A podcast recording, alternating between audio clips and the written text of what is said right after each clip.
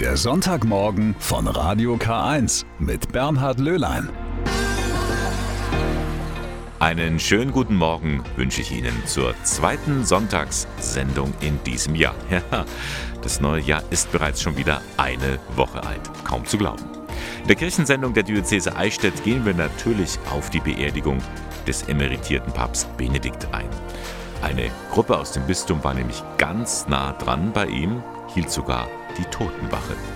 Außerdem habe ich ein paar Tonbeispiele dabei von früheren Begegnungen mit dem Papst bei seinen Besuchen in Deutschland. Und wir hören in dieser ersten Stunde auch, wie das Bistum Eichstätt Abschied genommen hat von ihrem bayerischen Papst.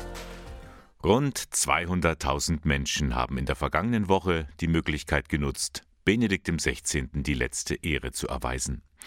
Drei Tage lang lag er aufgebahrt im Petersdom. Drei Tage und drei Nächte. Und in der Nacht von Dienstag auf Mittwoch zwischen drei und vier Uhr hielt eine neunköpfige Delegation aus Eichstätt eine Totenwache. Acht Studierende sind zusammen mit Jugendpfarrer Corbinian Müller nach Rom gereist, allesamt Mitglieder der katholischen Studentenverbindung Alkimonia, der auch der verstorbene Papst angehörte. Ich glaube, das Ganze muss sich erst noch setzen, bis man das erst realisiert. Zum Jahreswechsel war ja klar, dass etwas passieren wird und es, das Telefon lief heiß. Äh, an Neujahr stand aber dann schon äh, die Gruppe, das Auto war bereit und dann sind wir losgefahren und waren da. Und jetzt geht es leider schon wieder zurück. Aber es wird erst in den nächsten Tagen so richtig ankommen, was da jetzt eigentlich, was man alles erlebt hat. Von der Totenwache im Petersdom über die Gemeinschaft bis hin jetzt eben heute zum Requiem auf dem Petersplatz. An dem Requiem am Donnerstag haben rund 50.000 Menschen teilgenommen. Papst Franziskus würdigte bei der Totenmesse für seinen Vorgänger die Hingabe, mit der Benedikt das Evangelium verkündet habe. Benedikt, du treuer Freund des Bräutigams, möge deine Freude vollkommen sein, wenn du seine Stimme endgültig und für immer hörst. Eine beeindruckende Zeremonie, auch für die jungen Leute aus Eichstätt. Es war sehr, sehr schön, sehr feierlich und ich finde so als, als Bayer ist es schon auch sehr emotional gewesen, sich von unserem Papst verabschieden zu können. Es ist wirklich wie wenn eine große Familie zusammenkommt. Weißt du, die entfernten Verwandten triffst du alle wieder aus diesem Anlass. Das ist genau so ein Familientreffen. Beeindruckend. Also sowas erlebt man kein zweites Mal im Leben. Die beeindruckende Liturgie, dann auch die Präsenz der bayerischen Minister, der, der Trachtler, dann natürlich der Verbindungen. Also es war ein wunderbares Gemeinschaftsgefühl. Am Ende die Bayern-Hymne. Äh, ich glaube, es war ein würdiger Abschied für unseren Papst Emeritus. Inzwischen sind sie wieder zu Hause angekommen. Was bleibt nun als Erinnerung von acht Jahren Papst Benedikt XVI. Definitiv der Weltjugendtag 2011 in Madrid, der mich in meinem Glaubensleben sehr geprägt hat, aber auch ja so manche Übertragung irgendwie im Fernsehen, die man einfach gesehen hat. Vor allem seinen Satz aus der Enzyklika Deus Caritas ist, dass das Christentum keine Ansammlung von Regeln ist, sondern eine Person. Der packt mich immer wieder. Abschied genommen von ihrem bayerischen Papst. Das haben auch die Gläubigen im Bistum Eichstätt. Es gab Trauergottesdienste, Glockengeläut und auch ein zentrales Requiem am vergangenen Mittwoch in der Eichstätter Schutzengelkirche. Bischof Gregor Maria Hanke würdigte Benedikt XVI. als großen theologischen Geist. Aus meinen Begegnungen mit ihm wage ich zu sagen, die Größe seines Geistes geht einher mit der Größe und Tiefe seiner Demut und persönlichen Bescheidenheit. Der Theologe Josef Ratzinger, er werde auch durch seine Schriften weiterwirken. Bischof Hanke ist überzeugt, dass sie eines Tages zu den bedeutenden Werken der Kirchengeschichte zählen werden. Er sei damit einer der Wegbereiter für das Zweite Vatikanische Konzil gewesen und habe die Kirche mitgestaltet. An den Theologen Ratzinger erinnert sich auch Domvikar Thomas Stübinger gern. Was mich immer sehr beeindruckt hat, dass er gar nicht eine ausgefeilte Rhetorik gebraucht hat oder auch äh, mit der Stimme. Er ist ja eher ein zurückgenommener Lehrer gewesen. Er hat einfach mit der Kraft seiner Worte enorm viel geleistet. Also er musste praktisch gar nicht Methode oder so groß machen. Das, was er gesagt hat, hat so fasziniert, dass das einfach in sich großartig war. Als Papst Benedikt leitete Josef Ratzinger von 2005 bis 2013 die katholische Kirche. Sein Rücktritt war ein Paukenschlag. Vor ihm hatte zuletzt im 15. Jahrhundert ein Papst auf sein Amt verzichtet. Diözesanvorsitzender Christian Gärtner. Vielleicht ist es seine größte Einzeltat, die er gemacht hat. Für mich hat er damit ein ganz neues, ich sage bescheidenes und vernünftiges Amtsverständnis als Beispiel für die Kirche gegeben. Und das ist auch das, was ich an Benedikt XVI., an Josef Ratzinger schätze. Ich habe ihn nur einmal am Rande persönlich erlebt, aber von allem, was ich mitbekommen habe, was ich von ihm auch gelesen habe, Bescheidenheit und Vernunft, das sind so für mich die zwei Begriffe, die ihn auszeichnen. Und das ist, glaube ich, auch eine ganz gute Basis, wie wir als Kirche in die Zukunft weitergehen können. Ein ausliegendes Kondolenzbuch gibt vielen Menschen die Gelegenheit, sich an den ehemaligen Papst zu erinnern und ihre Gedanken zu teilen. Für die Gläubigen war Benedikt XVI. ein Papst, der ihnen nahe war. Also er Papst war ein großer Bayer und er war für uns in Deutschland und vor allem in Bayern war er eine große Wohltat. Es war Freude, damals die Erhebung zum Papst mitzuerleben. Also wenn ich an Papst Benedikt denke, dann denke ich an Köln 2005, Weltjugendtag, schöne Tage in Gemeinschaft, klar über Entfernung mit dem Papst, aber mit vielen Jugendlichen aus der ganzen Welt. Gelebtes Christsein, ja, auch im Kleinen, in der Familie. Wir waren 2009 mit den Kindern, mit der Familie, mit den Großeltern in Rom und durften da auch Papst Benedikt sehen auf dem Petersplatz. Also Gemeinschaft eigentlich, ja.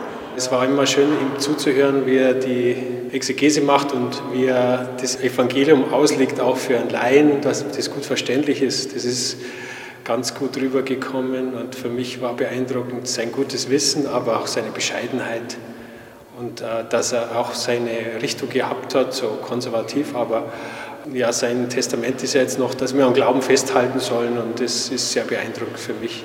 Besonders verbunden war Benedikt XVI. mit Eichstätt durch die Katholische Universität. Ihre Gründung 1980 fiel in seine Zeit als Vorsitzender der Freisinger Bischofskonferenz und Erzbischof von München-Freising. Die heutige Unipräsidentin Gabriele Gien. Das ist ja die große Errungenschaft, dass Wissenschaft und Glaube hier in einem einmaligen Dialog miteinander vereint ist. Und das ist das, was bleibt, was wir weitergelebt haben. Viele der Gedanken sind da, auch die Entwicklung der theologischen Fakultät war ja etwas, was dem Papst sehr nahe lag und die haben sich großartig entwickelt. Und ich glaube, er ist stolz auf uns und wird es auch sein. Nach dem Requiem für Benedikt XVI. gab es noch einen Empfang im Priesterseminar. Viele Vertreterinnen und Vertreter aus kirchlichen Gremien und Verbänden sowie aus Politik und Gesellschaft kamen zusammen. Der bayerische Papst wird im Bistum Eichstätt noch lange im Gedächtnis bleiben. Hallo und einen schönen guten Morgen, lieber ah, Bernhard. Da ist sie ja wieder. Frau Arzenheimer schaut vorbei. Das tut sie auch dieses Jahr wieder. Freue ich mich sehr. Wahrscheinlich hast du auch die Zeremonie um den verstorbenen Papst Benedikt mitbekommen. Oh ja, und das war ja alles, ich möchte mal sagen, generalstabsmäßig geregelt da ja. im Vatikan. Wer wann wie wo was. Ja, ja, obwohl so häufig hat man ja nicht äh, eine Beerdigung für einen emeritierten Papst. Wer ja, ja. tritt schon da zurück? Aber man kann froh sein, dass das mit rechten Dingen abgelaufen ist. Ich sag's dir, was? es gab da mal einen Papst, ja. Uh, ja. Da ist das aber sowas von schief gelaufen mit der Beerdigung, das kann ich dir sagen. Welchen Papst meinst du da? Pass auf, es war unser Papst, also wirklich unser, unser Papst, also ein bayerischer Papst und noch dazu seinerzeit Bischof von Eichstätt. Nein. Gebhard der Erste hieß der Gute und der ist im Jahr 1055 in Rom zum Papst gewählt worden. Aus Eichstätt. Aus Eichstätt. Aber er hat darauf bestanden, dass er weiterhin Eichstätter Bischof bleibt. Also er war Papst ja. und Eichstätter Bischof. Finde ich ja schon mal eine richtig äh, coole Sache. Wie soll das gehen in Zeiten ohne Internet und Twitter und so weiter? Ja, ich weiß auch nicht, wie er mit seinen Gläubigen so in Kontakt geblieben ist. Er ist sehr viel gereist, das hat wohl auch seine Gesundheit angegriffen.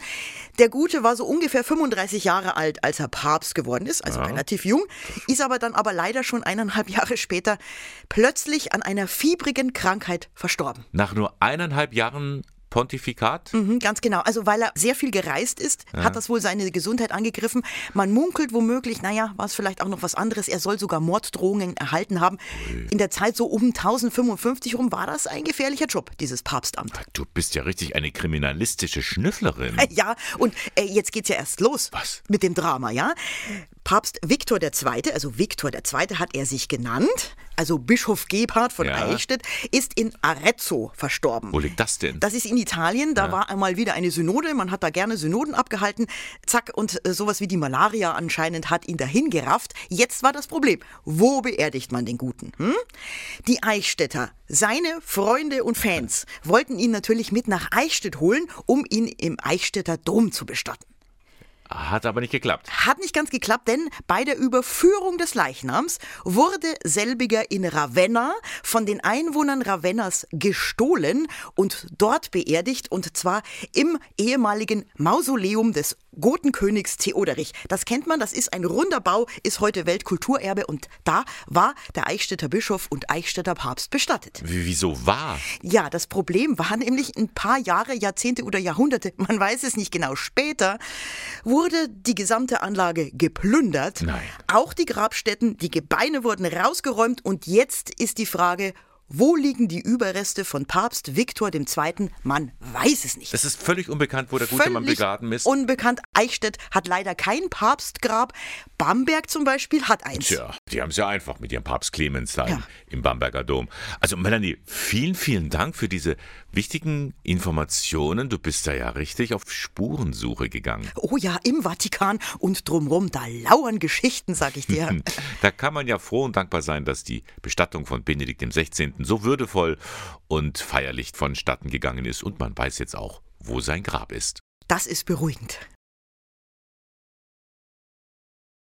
Ja, es waren schon ergreifende Momente, die Beerdigung von Benedikt XVI.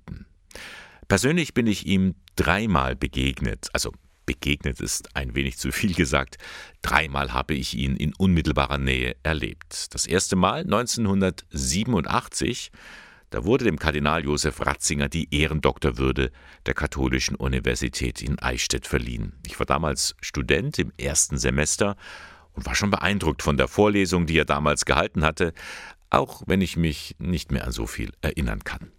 Das zweite Mal, das war 2005. Da kam er als Papst zum Weltjugendtag nach Köln. Hier sind einige Eindrücke von damals aus der Reportage für Radio K1.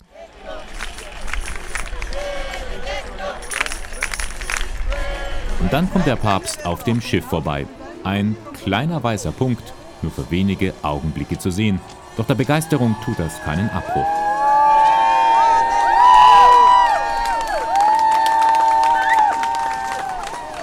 Den Papst aus nächster Entfernung zu sehen, dieser Traum ist für Josef Bauch in Erfüllung gegangen, denn er gehörte zu den beiden auserwählten Jugendlichen aus dem Bistum Eichstätt, die Papst Benedikt bei seiner Ankunft am Flughafen begrüßen durften. Ich habe mir meine Lederhose angezogen und die Schille Steffi, die mit mir dabei war, die hat ihr Dirndl angehabt. Ja, es war ein beeindruckendes Erlebnis, den Papst so zu sehen aus nächster Nähe, nicht nur immer im Fernsehen, wie man kennt. Diese Gelegenheit bekommt man sicher nur einmal im Leben und äh, gelohnt hat sich auf alle Fälle.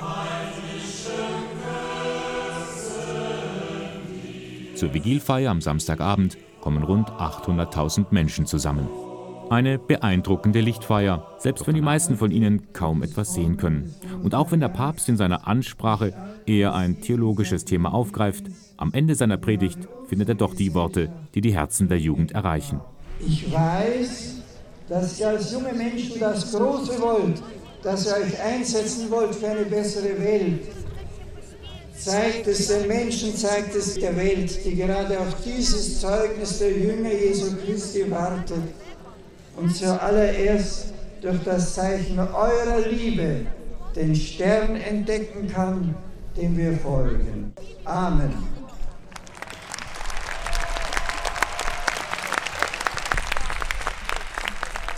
Papst Benedikt beim Weltjugendtag in Köln.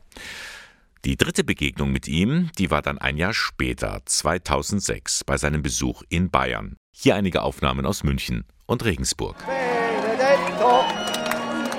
Es war sehr packend, es war eine gute Atmosphäre. Man konnte gut mitfeiern, mitbeten, mitsingen. Ja, ein tolles Erlebnis der Glaubensgemeinschaft unter uns Christen. Und ein Zeugnis dafür, dass es hier in Bayern noch einen lebendigen Glauben gibt. Ja. Ich fand es wunderbar, weil alle mit einbezogen waren und weil der Papst einfach Worte findet, die man ganz klar verstehen kann und die einem eigentlich kaum ein Gegenargument lassen. Ich habe überlegt, was man jetzt da sinnvollerweise dagegen sagen könnte, aber da fällt mir nichts ein. Kommen wir zur nächsten Station des Papstes, der Gottesdienst am Dienstagmorgen in Regensburg. 9.30 Uhr am Islinger Feld in Regensburg. Der Papst ist ins Papamobil gestiegen und wird am Feld vorbeifahren. Von mir ist die Familie Lallinger. Sie haben sich schon ein Plätzchen rausgesucht. Hoffen Sie, den Papst zu sehen? Ja, leider äh, werden wir wahrscheinlich nicht ganz genau sehen können, weil doch sehr viele Menschen hier gekommen sind. Aber über die Großbildschirm, Leinwände hat man dann doch die Möglichkeit, das alles ganz gut zu verfolgen. Bruno und Max sind auch dabei. Auf was freut ihr euch jetzt am meisten? Dass wir live dabei sind. Und dass ich mal den Papst persönlich sehe. Er fährt los jetzt. Gespannt wartet die Familie Lallinger zusammen mit den anderen 260.000 Gläubigen darauf, dass der Papst an ihrer Stelle vorbeikommen wird. Oder nimmt das Papamobil etwa einen anderen Weg? Wo ist Benedikt? Ich sehe sein Auto. das Auto wäre da bist du. Und dann ist der große Augenblick gekommen. Er fragt sich nur, wer jetzt schnell das Foto machen soll. Ich mach schon, jetzt gib her. Nein, das muss immer weg, weg. Wo ist er? Ja, du siehst ihn also nicht, jetzt gib Da schnell. musst du in die Mitte draufdrücken. Ja, Ah, ich sehe ihn, jawohl. Drück. hab ich. Gut, fertig. Eine kurze Sekunde. Sie haben ein Foto gemacht? Ja, mein Sohn. Ist es was geworden? Ich hoffe, ich habe es noch nicht kontrolliert. Einen kurzen Blick. Du da oben bist auf den Schultern des Papas gesessen, ja? Hast du den Papst gesehen? Wie war's? Es war sehr schön. Ja. Ich hab, bin ganz aufgeregt gewesen. Hast du den Papst auch sehen können? Ja, ich war auch sehr aufgeregt. Ja. Und Sie War haben ich wahrscheinlich- leider nicht. Der Papa kann nur einen noch. Ich habe ihn für ganz kurz gesehen, ja. Gut. Naja, wozu macht man das eigentlich, dass man diesen Aufwand hat, nur um einen kleinen Blick zu erhaschen? Naja, das ist ja eine einmalige Sache, ihn mal aus der Entfernung zu sehen, oder? Aus der ist Nähe. Wir sind natürlich jetzt gespannt auf die Messe und auf die Predigt. Und äh, daher ist es schön, wenn man ihm auch ganz nah sein kann. Dem Papst ganz nahe sein, auch wenn man ihn nur für einen Augenblick sehen kann, das ist einem schon eine beschwerliche Reise wert. Damals bei seinem Besuch in Bayern. Das waren ein paar Eindrücke von Begegnungen mit Benedikt dem 16.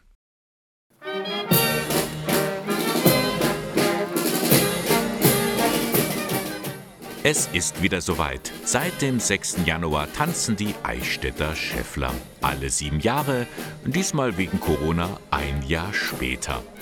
An Dreikönig versammeln sie sich vor dem Bischofspalais. Traditionell beginnt dort immer der erste Tanz. Die Schäffler tragen rote Jacken, schwarze Kniebundhosen, weiße Strümpfe. In den Händen eine Bogengirlande.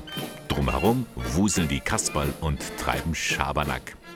Der Tanz geht auf einen alten Brauch zurück, erklärt Roland Reuder, einer der Vorsitzenden vom Schäfflertanz Eichstätt. Die Tradition ist ja 1517 von den Schäffler in, in München entstanden, nach der Pest. In Eichstätt hat man das dann zum ersten Mal 1903 aufgeführt, vom Turmverein Eichstätt. Dann ist zwischendurch mal hat's der VfB Eichstätt gemacht und seit 1966 macht es der BBC und wir machen es jetzt als Schäfflerverein Eichstätt heuer zum ersten Mal. Die Tanzformationen erzählen eine Geschichte. Die Laube zum Beispiel soll ein Dach sein und Schutz geben. Oder die kleine Krone, ein Zeichen dafür, dass sich das Leben immer weiter drehen soll. Und dann wird das Fass geschlagen. Die Arbeit soll weitergehen, alles aus Dankbarkeit, dass man die Pest überlebt hat. Höhepunkt ist das Reifenschwingen mit Schnapsgläsern, die wegen der Fliehkraft nicht herunterfallen.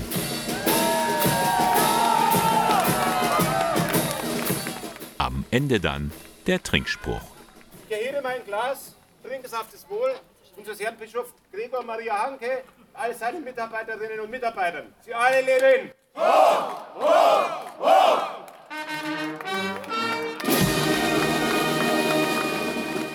Nach einer guten Viertelstunde ist es geschafft. Alles verlief wie am Schnürchen. Die Erleichterung ist groß, allen voran bei Klaus Dorsch, dem Chef der Schnapsgruppe. Man merkt die Begeisterung in der Truppe. Es war eine Anspannung. Wir haben nochmal einen Probetanz gemacht, eigentlich 500 Meter weg vor der Feuerwehr. Und dann steigt die Nervosität. Jeder ist ein bisschen aufgeregt. Und wenn man einmarschiert und sieht, dass die Leute da sind, dann ist es eigentlich wie immer.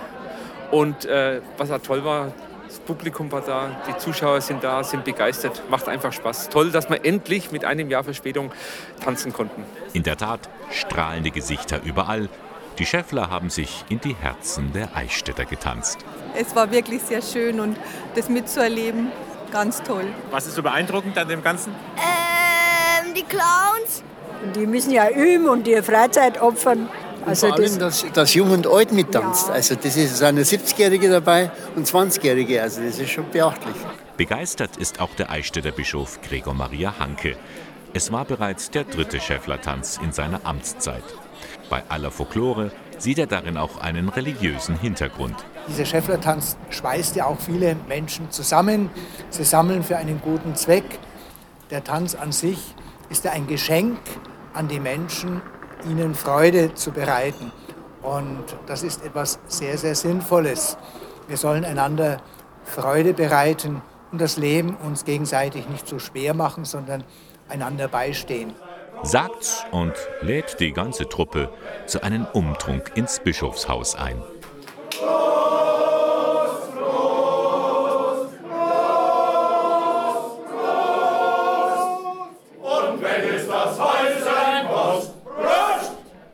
Und gleich geht es weiter. Als nächstes folgt der Auftritt vor dem Eichstätter Oberbürgermeister. Viele weitere Auftritte warten auf die Schäffler. Der Fasching ist lang. Insgesamt haben wir über 90 Tänze und es geht dann schon ein bisschen an die Substanz. Heute denkt man nicht dran, wie es mal ist, wenn man am Sonntagabend dann nach zwei Tanztagen ja, intensiv unterwegs war und der Applaus der Zuschauer ist dann einfach unser Brot, die Lebensfreude. Ja? Also die wir schenken, die kriegen wir hundertfach zurück und das ist einfach das äh, Faszinierende am Steffler-Tanz. Den einen gehen sie auf die Nerven, andere bewundern sie. Die letzte Generation. Mit Anschlägen auf Kunstwerken und Straßenblockaden machen die Aktivisten auf sich aufmerksam, vor allem auf die Erderwärmung. Meistens kleben sich die Klimakleber dabei auf die Straße und blockieren somit den Verkehr. Ihr Anliegen? Eine radikale Klimawende. Ihr Vorwurf? Die Regierung ignoriere die Wissenschaft und die verheerenden Folgen der Klimaerwärmung. Mitten unter den Aktivisten befindet sich auch immer wieder ein Jesuit, Pater Jörg Alt aus Nürnberg. Warum er sich für den Aufstand der letzten Generation so engagiert, darüber hat Johanna Risse mit ihm gesprochen. Ich muss sagen, am Anfang war ich ein Gegner von Straßenblockaden, aber ich bin sehr dankbar, dass die letzte Generation auf meinen Rat nicht gehört hat. Die Straßenblockaden treffen den Nerv. Jesuitenpater Jörg Alt solidarisiert sich mit den Klimaaktivisten der sogenannten letzten Generation. Ob das Blockieren von Straßen und Flughäfen durch Festkleben oder Attacken auf Kunstwerke. Die Aktionen der Klimaaktivisten stehen zum Teil massiv in der Kritik. Pater Jörg Alt hingegen lobt sie. Das Problem ist halt schlicht und ergreifend, dass legale Demonstrationen einfach nichts mehr bewirken, weil man nickt höflich und sagt, ja, ja, das ist alles recht wichtig, aber es tut sich in der Politik und in der Gesellschaft nichts. Und ich denke, die Leute, die sich im Moment mit einer Botschaft zum Klimawandel und zur sozialökologischen Transformation auf die Straße setzen, haben alle Legitimität der Wissenschaft in ihrem Rücken als Rechtfertigung. Und es ist niemandem gedient, wenn man diese Leute wegsperrt, anstatt mit ihnen zu reden und auf sie zu hören. Ob Containern, also das Retten von Lebensmitteln aus Müllcontainern oder Straßenblockaden. Auch Pater Jörg Alt begeht mittlerweile solche strafbaren Aktionen, wenn es um seinen Kampf für soziale und ökologische Gerechtigkeit geht. Lange hat der katholische Priester und Sozialwissenschaftler aber einen anderen Weg versucht. Ich habe 35 Jahre lang beruflich zum Thema soziale Gerechtigkeit und ökologische Nachhaltigkeit gearbeitet. Ich habe dazu Kampagnen organisiert, Vorträge gehalten, Bücher geschrieben, Petitionen gestartet, mit Politikern geredet, runde Tische gemacht und unterm Strich sind wir nicht allzu weit gekommen. In der Sache hat sich kaum was bewegt. Viel Zeit bleibe nicht mehr, um die Erderwärmung nun aufzuhalten. Seine Hoffnung auf radikalen Wandel schöpft der Jesuit auch aus seinem Glauben. Denn Christen haben für ihn im Kampf für eine Klimawende zwei Funktionen. Die eine Funktion ist zu sagen, wir dürfen die Hoffnung nicht verlieren, dass wir diese Wende noch rechtzeitig schaffen. Und das zweite ist, dass wir eben auch bei allem, was wir füreinander tun, in Liebe und Solidarität nie allein sind, sondern dass ein guter Gott, der diese Schöpfung sehr gut geschaffen hat, auch dabei sein wird, um uns zu helfen. Ja, alle Jahre wieder. Da stehen wir vor der Frage, wann endet eigentlich die Weihnachtszeit? Die Geschenke sind ja schon lange ausgepackt, die Kerzen am Christbaum heruntergebrannt und mancher sitzt ja schon wieder im Büro und arbeitet. Weihnachten ist eigentlich vorbei, aber wann hat nun auch für den Christbaum das letzte Stündlein geschlagen? Nun, Weihnachten, das ist ja für die Kirche ein großes Fest und das wird natürlich entsprechend lang gefeiert. Früher immer bis zum 2. Februar. Maria Lichtmess, so genannt, wegen der vielen Kerzenlichter, die dazu in der Kirche angezündet werden. Doch vor 50 Jahren wurde das in der katholischen Kirche geändert. Seitdem endet die Weihnachtszeit immer am Sonntag nach Dreikönig, also heute. Heute erklingen zum letzten Mal in den Gottesdiensten die Weihnachtslieder und dann hat auch der Christbaum ausgedient. Aber wie das immer so ist, mancher trauert der guten alten Zeit noch nach und so steht in einigen Kirchen der Christbaum eben doch noch bis zum 2. Februar. Nun, bei mir zu Hause ist das so, bei mir endet die Weihnachtszeit, wenn der Christbaum mit dem Nadeln beginnt. Und das ist schon seit einiger Zeit der Fall. Vielleicht waren Sie ja auch live mit dabei und haben am vergangenen Donnerstag die Totenmesse für den verstorbenen Papst Benedikt XVI. am Fernseher mitverfolgt. Einer, der genau zugeschaut hat, war Josef Wohlmuth. Der Eichstätter Diözesanpriester und Theologieprofessor ist ein ehemaliger Schüler von Josef Ratzinger. Es war schon eine sehr eindrucksvolle Feier und was mich immer stark beeindruckt, äh, was bleibt eigentlich übrig von einem so bedeutenden Menschen, der jahrelang im Mittelpunkt steht und dann wird ein Holzkasten herausgetragen oder hineingetragen. Ein deutliches Ende. Das erste Mal ist Wohlmuth Ratzinger bei einer Tagung in Traunstein begegnet. Und er war begeistert von seiner Art, den Glauben zu vermitteln. So sehr, dass er nach seiner Zeit als Kaplan bei ihm promovieren wollte. Das war in Tübingen 1968. Eine wilde Zeit. Es war noch der Höhepunkt der Studentenunruhe damals. Und da hat man zum ersten Mal ein wenig spüren können, dass er in wesentlichen Dingen mit den Studierenden nicht übereinkommen konnte. Also es gab wirklich harte Auseinandersetzungen. Er hatte die große Angst, dass die nachwachsende Generation marxistisch wird und dass das ganze westliche System politisch kippt. So erklärt sich auch seine Zurückhaltung gegenüber der lateinamerikanischen Befreiungstheologie.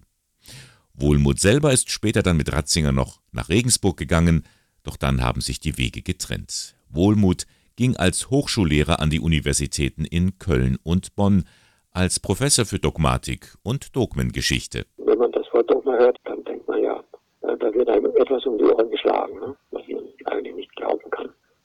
Und dann muss man das glauben. Ne? Und wenn man das nicht glaubt, dann wird man gleich aus der Kirche hinausgeschmissen. So ist es natürlich nicht.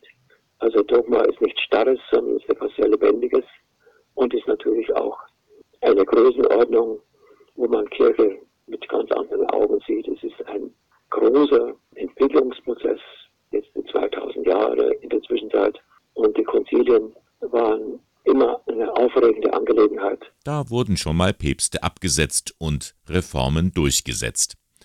Das gibt Wohlmut Hoffnung, dass sich die Kirche auch in unseren Zeiten bewegt. Und noch eines stimmt ihn zuversichtlich, die Jugend.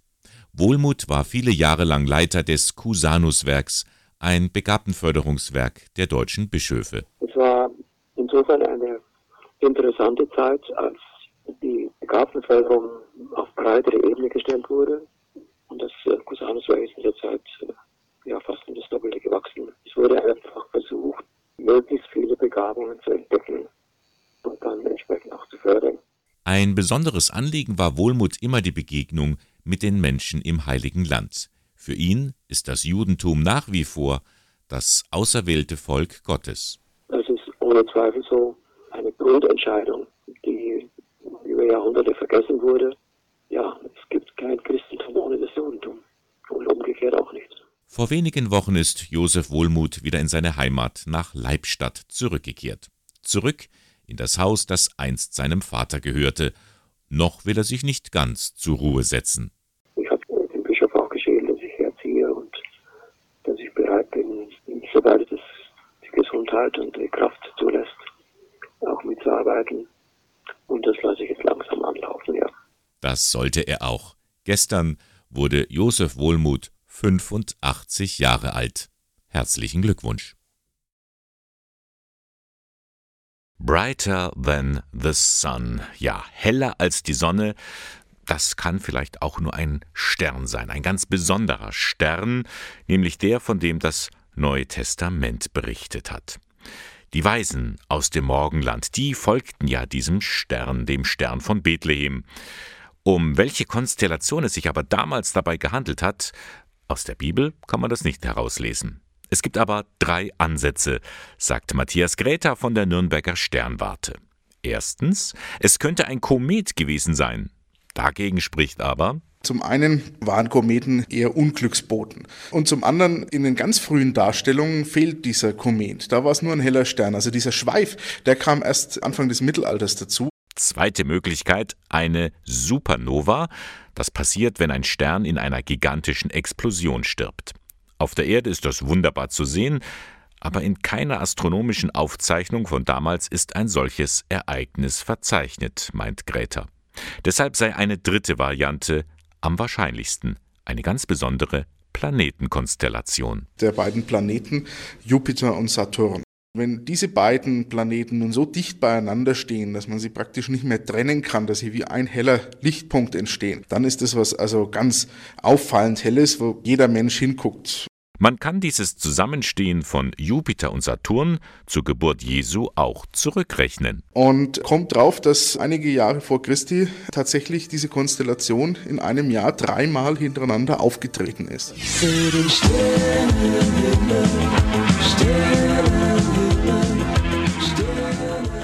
Die Sterne können vieles sagt auch der Astronom Richard Willebensky.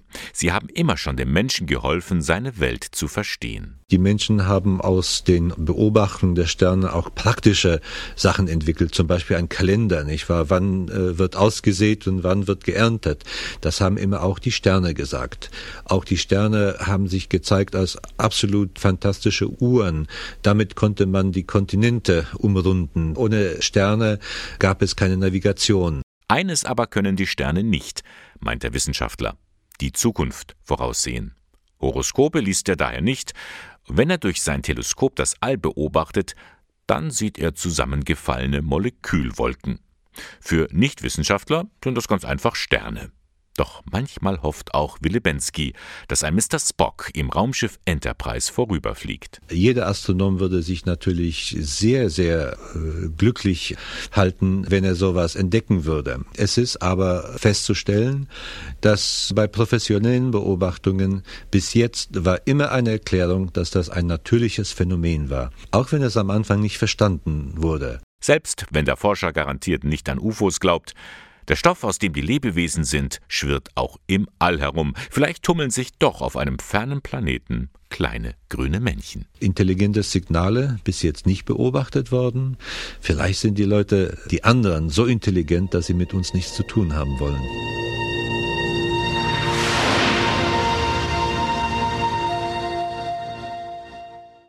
Hamburg ist ja ein beliebter Touristenort und manch einen zieht's dann doch auf die große Freiheit, auf die Reeperbahn, auf St. Pauli. Womit die wenigsten dann rechnen, das ist eine katholische Kirche. Dabei sind wir hier der älteste Club seit 1658, sagt Pfarrer Karl Schulz. Auf St. Pauli, wo es neben viel buntem Licht auch jede Menge Schatten gibt, da finden Menschen nicht unbedingt den Weg in den Gottesdienst. Also sucht Pfarrer Schulz sie da auf, wo sie sind. Und weil er Pfarrer ist und kein Polizist, vertrauen sich ihm auch jene an, die nicht allzu viel mit der Kirche am Hut haben. Vor kurzem war Karl Schulz zu Gast in der Ingolstädter Gemeinde St. Pius und hat dort einen Gottesdienst gefeiert. Im Anschluss hatte ich die Gelegenheit, mit ihm zu sprechen über seine Erfahrungen als Kiezpfarrer auf St. Pauli. Wie muss man sich das eigentlich vorstellen? Was beginnt da so richtig so ab Donnerstagabend an dem Wochenende? Also eigentlich beginnt jeden Tag, wenn die Sonne untergeht, dann geht da eine andere Sonne auf. Die Leute begegnen sich, die feiern, das verdichtet sich dann ab Donnerstag. Dann kommen auch viele Touristen. Ja, und das baut sich dann auf äh, und in der Nacht vom Sonnabend zum Sonntag ist da äh, Hochamt. Also ist was los, die Leute suchen Vergnügen oder was machen die? Die Leute suchen Vergnügen, ja. Das sind äh, in der Regel ja keine Hamburger. Es sind Leute, ich staune auch immer wieder, wenn ähm, die Leute dann nachts auch in unsere Kirche kommen, wie viele Touristen ein Kreuzzeichen machen. Also es sind viele Katholiken hier aus dem Süden, die auch Urlaub machen, äh, mal ein verlängertes Wochenende. St. Pauli lebt davon, äh, dass da die Clubs gibt und äh, einfach eine offene Atmosphäre. Zum Beispiel, indem Sie die, die Kirche öffnen, die eben da mitten in St. Pauli ist. Das scheint ja für viele überraschend zu sein, denn man geht hin, will sich vergnügen und auf einmal steht man in der Kirche und, und geht da rein und weiß gar nicht, warum bin ich jetzt hier reingekommen. Also das ist so ein, ein Ort ähm, für Leute, die jetzt gar nicht eine Kirche aufsuchen wollen vorher. Jedenfalls war das nicht die Intention der meisten Leute, als sie in den Abend gegangen sind. Äh, sie flanieren, die Kirche ist etwas zurückgesetzt, so dass sie die Kirche auch gar nicht sehen. Die sehen die Kirche erst, wenn sie davor stehen. Und dann sind sie überrascht, das ist eine äh, Barockkirche, äh, vermutet man in Hamburg ohnehin nicht. Und wenn die dann noch offen ist, sind die Leute zunächst auch neugierig. Und das ist oft so, äh, die Leute kommen rein und wenn sie sich auf die Atmosphäre einlassen, dann habe ich den Eindruck, ist das so, wenn die da so Party machen, man darf sich auch nicht täuschen, das ist nicht alles äh, auf St. Pauli Folklore. Die meisten Leute, die da flanieren, haben auch Lasten im Gepäck. Und wenn die dann in die Kirche kommen, ist es oft so, dass, als wenn so ein Tuch weggezogen wird und dann kommen äh, äh, Sorgen und Geschichten so an die Oberfläche. Und dann äh, suchen auch viele das Gespräch. Viele suchen auch das Gespräch mit Ihnen, die jetzt in St. Pauli oder auf der Reeperbahn auch arbeiten, also die eigentlich zur Vergnügungsindustrie in Anführungszeichen dazugehören und es vielleicht auch gar nicht wollen, weil sie in einer prekären Lebenssituation sind. Die kommen dann auch mit ihren Sorgen zu Ihnen, denn Sie sitzen in, in der Kneipe einfach da und haben Ihren Platz. Ja, ich bin jetzt zwölf Jahre da und bin da bekannt. Und wenn ich da irgendwo sitze, äh, die Leute kennen mich, ja, und suchen auch das Gespräch. Sie dürfen sich das nicht so vorstellen, dass ich da wie eine Monstranz vor mich her äh, durch den Kiez laufe. Ich bin hier der katholische Pfarrer, sondern ich bin da äh, Pfarrer Karl. Und äh, die meisten Gespräche ergeben sich. Es ist nicht so, dass ich offensiv jetzt sage, lass uns mal heute über den lieben Gott sprechen oder so. Ne? Und da geht es auch in erster Linie darum, dass Sie zuhören. Ja, genau. Da höre ich zu und ich äh, entwickle aber auch selber Aktionen. Zum Beispiel am 6. Januar gehe ich im Talar und Rochette äh, über den Kiez und segne viele Kneipen, segne auch die Davidwache. Das ist da die bekannte äh, Polizeiwache. Da sage ich dann immer den Spruch, der Herr segne diese Wache, alle Beamtinnen und Beamten und alle, die hier freiwillig und unfreiwillig ein- und ausgehen. Da mache ich eben doch die Erfahrung, ob die Leute nun einen kirchlichen Background haben oder nicht, das wissen sie zu schätzen und das äh, nehmen sie auch an. Und deshalb beschreibe ich auch in dem Buch, dass ich kein Verständnis dafür habe, äh, äh dass der Vatikan äh, äh, darauf kommt, welche Leute wir segnen dürfen und welche nicht. Äh, so, solange wie die Kirche von mir erwartet, dass ich Schweine stelle und Banken segne, werde ich Menschen, die darum beten, erst recht segnen. Eine Frage noch. Wir sind jetzt also hier in Ingolstadt. Wir haben nicht die Reeperbahn, aber was können wir von den Gedanken, die Sie umsetzen im Kiez, vielleicht hier auch annehmen? Ich glaube, eine Grundeinstellung, eine Grundhaltung von mir ist, wir dürfen uns nicht nur um den inneren Bereich kümmern, sondern wenn ich als Pfarrer irgendwo hinkomme, ob das ein Dorf ist, ob das eine Stadt ist, ob das Ingolfstadt ist oder Hamburg ist, wenn ich irgendwo hinkomme, muss ich mich auch mit dem Ort verbinden, an dem ich wohne. Und wenn ich das tue, dann fällt mir selber was ein. Und das wird äh, hier in Ingolfstadt anders sein als in, auf der Reeperbahn. Da muss jeder dann auch äh, eigene Möglichkeiten finden, wie man Leute ansprechen kann. Aber was man lernen kann, äh, die Kirche hat die Zeichen der Zeit wahrzunehmen. Und äh, das heißt, äh, äh, wir müssen weg von der Einstellung, wir sind nur für uns da. Kirche ist auch immer Kirche für andere. Und wir müssen die Sorgen und Ängste, aber auch Hoffnungen der Menschen zu unseren eigenen machen. Und wenn das äh, auch hier in Ingolstadt in irgendeiner Form gelingen kann, äh, dass die Leute, dass die Menschen den Eindruck haben, Kirche interessiert sich für uns, dann äh, ergeben sich Möglichkeiten. Die müssen sie aber selber rausfinden. Soweit Pfarrer Karl Schulz, der Kiezpfarrer auf St. Pauli. Das Buch, von dem er im Interview gesprochen hatte, ist im Rowold Verlag erschienen. Es heißt Zwischen Kirche und Kiez Ansichten eines Pfarrers. Und das waren dann auch schon wieder drei Stunden Sonntagmorgen mit Radio K1. Blicken wir nochmal zurück. Zu Beginn der Sendung hatten wir ja von den Beerdigungsfeiern für Papst Benedikt XVI. gesprochen. Eine Delegation von Studierenden aus Eichstätt war mit vor Ort, hielt die Totenwache und war beim Requiem auf dem Petersplatz mit dabei. Es war sehr, sehr schön, sehr feierlich und ich finde so als, als Bayer ist es schon auch sehr emotional gewesen, sich von unserem Papst verabschieden zu können. Es ist wirklich wie wenn eine große Familie zusammenkommt. Weißt du, die entfernten Verwandten triffst du alle wieder aus diesem Anlass. Das ist genau so ein Familientreffen. Beeindruckend. Also sowas erlebt man kein zweites Mal im Leben. Die beeindruckende Liturgie, dann auch die Präsenz der bayerischen Minister, der, der Trachtler, dann natürlich der Verbindungen. Also es war ein wunderbares Gemeinschaftsgefühl. Am Ende die Bayern-Hymne. Äh, ich glaube, es war ein würdiger Abschied für unseren Papst Emeritus. An Dreikönig ist sie wieder gestartet, die Saison der Eichstätter Schäffler. Traditionell haben sie mit ihrem Schäfflertanz beim Eichstätter Bischof begonnen. Nun liegt eine lange Faschingszeit vor ihnen sagt Klaus Dorsch, der Schnapsmeister. Insgesamt haben wir über 90 Tänze und es geht dann schon ein bisschen an die Substanz. Heute denkt man nicht dran, wie es mal ist, wenn man am Sonntagabend dann nach zwei Tanztagen ja, intensiv unterwegs war. Und der Applaus der Zuschauer ist dann einfach unser Brot, die Lebensfreude. Ja? Also die wir schenken, die kriegen wir hundertfach zurück und das ist einfach das äh, Faszinierende am Steffler-Tanz. Sie ist ziemlich umstritten, die sogenannte letzte Generation. Mit ihren Klimaaktionen sorgen sie immer wieder für Zündstoff. Einer, der sie unterstützt, ist der Jesuitenpater Jörg Alt. Und das aus gutem Grund. Das Problem ist halt schlicht und ergreifend, dass legale Demonstrationen einfach nichts mehr bewirken, weil man nickt höflich und sagt, ja, ja, das ist alles recht wichtig, aber es tut sich in der Politik und in der Gesellschaft nichts. Und ich denke, die Leute, die sich im Moment mit einer Botschaft zum Klimawandel und zur sozialökologischen Transformation auf die Straße setzen, haben alle Legitimität der Wissenschaft in ihrem Rücken als Rechtfertigung.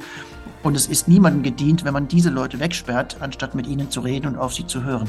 Das alles können Sie noch einmal in Ruhe nachhören im Internet unter www.radiok1.de. Einfach reinklicken bei Sendungen zum Nachhören.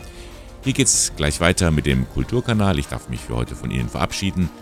Das war der Sonntagmorgen von Radio K1, dem Kirchenfunk im Bistum Eichstätt. Sie finden uns in der Luitpoldstraße 2. Moderation und Redaktion der Sendung Bernhard Löhlein. Bis zum nächsten Mal. Alles Gute.